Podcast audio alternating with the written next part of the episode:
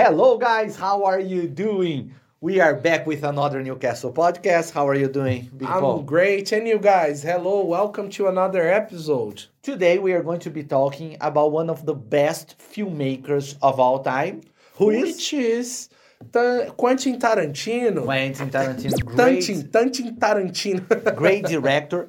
He actually has 10 movies that he has done dur- during his life. Actually, nine if you consider Kill Bill Volume 1 and Volume 2, all part of the same movie. We are going to talk about all of them today. yeah. Let's go, Big Paul. Yes, let's go. Before we start, guys, let's call our intro. Sobe a vinheta aí.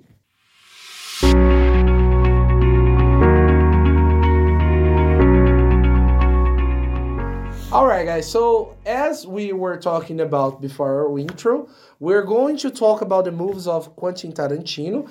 And the first one is a classical. I think Zé likes this movie, which is Cães de Aluguel. Yes, Cães, I, think Cães de Aluguel is a great movie. And it's like the first movie that Quentin Tarantino has directed, yeah? And it's like one of the first movies to have that much dialogues. One of the main characteristics of Tarantino movie is the conversation, the Yeah. dialogues, because they are what I, they are surprising and they are Yes. very very long. And ro reservoir, reservoir dog, é uma palavra que vem do francês no título em inglês, tá? Reservoir Dogs, Cães de Aluguel, was his first movie and was already a big success.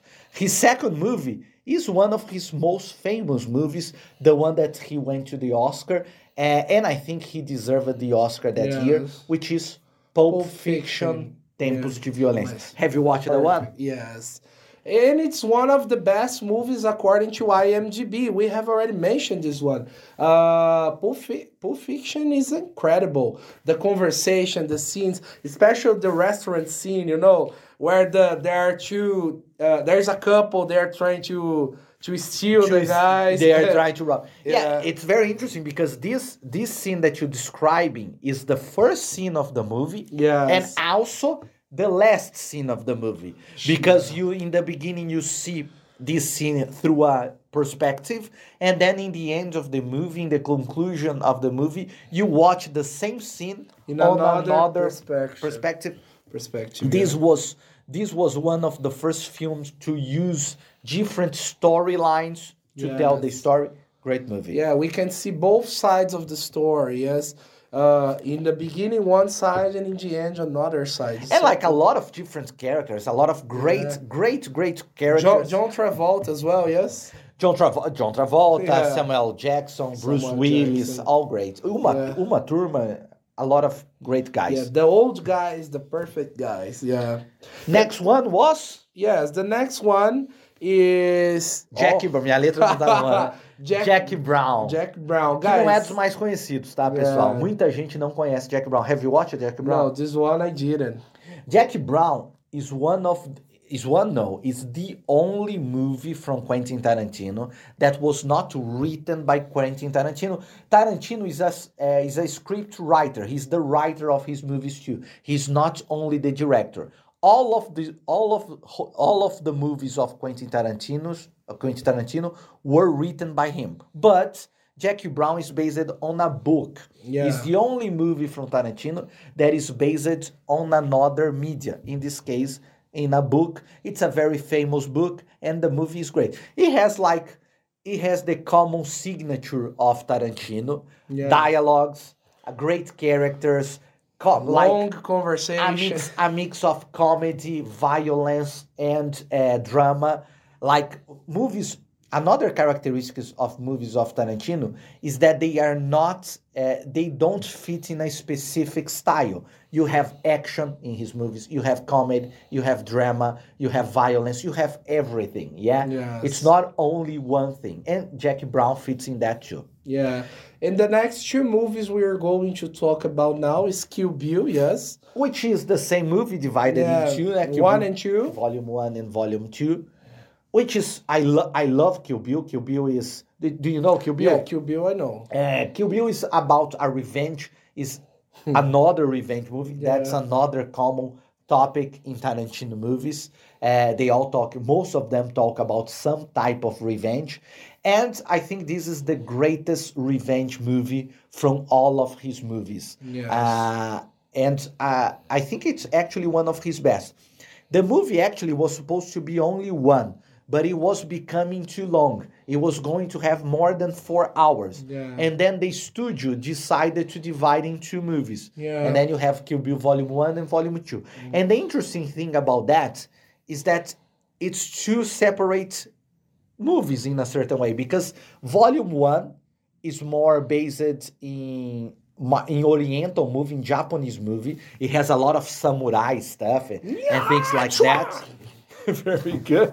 And the second and the second one is more like western. Tem mais um elemento de faroeste Yes. e tal. É, os dois são ótimos. Kill Bill Volume 1 and Volume 2.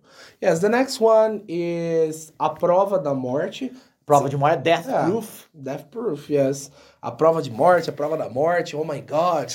A Prova da Morte. Yeah. A Prova da Morte lembra a época de, de, colégio. Fazer Enem.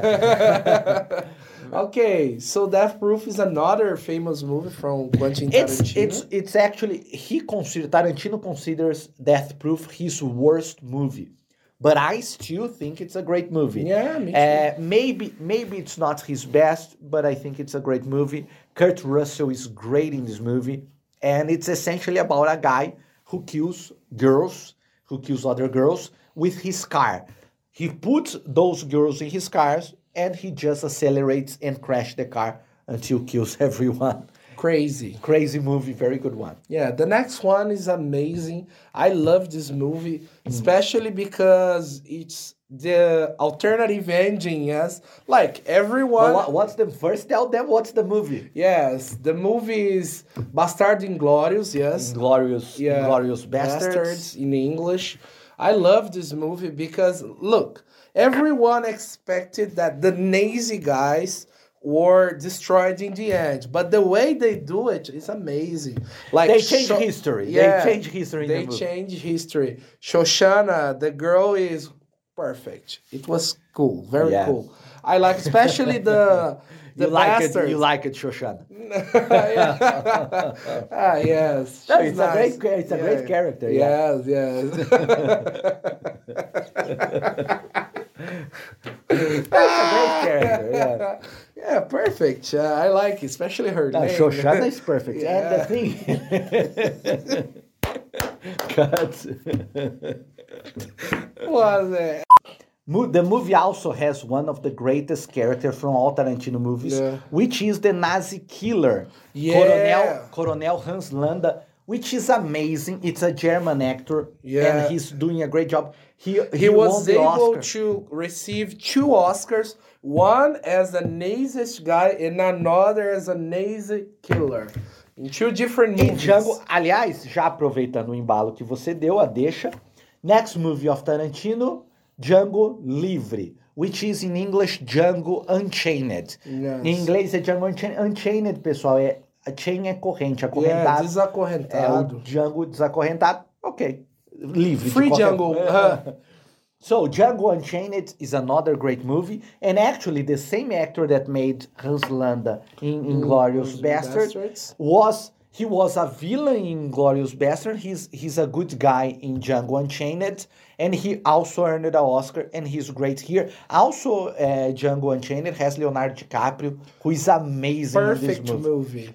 Very good okay. movie. In the last two movies of our list, let's go to the The Hateful Eight. Yeah, the Hateful São os Eight. oito odiados, The Hateful Eight. Have you Yeah. watched the one? Yes, I watched this one, but I don't remember too much about the movie. It's about yeah, it's a group of bad guys, a group of a, a group of robbers, villains that That's why they are hated. That's because of a, because of a storm, they because of a snowstorm, they have to stay in a cabin during a period all together in the same cabin, uh, and they are really bad guys. So you imagine what can happen. Yeah. Interesting movie, not the greatest, but interesting. And the last one, Once Upon a Time in Hollywood, a movie, movie. where Tarantino again tries to rewrite history.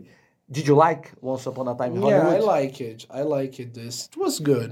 In my opinion, uh, it's it, it's the same idea of uh, Inglorious Bastards. Like he changes the story and creates uh, an alternative ending. Yes, it's Yes, yes. The ending is different because uh, it's talking about a very a very sad period of American history in the end of the sixties, where the the movie would end with a very famous murder of an actress. Yeah, and he changes that to give you to give you a more positive ending.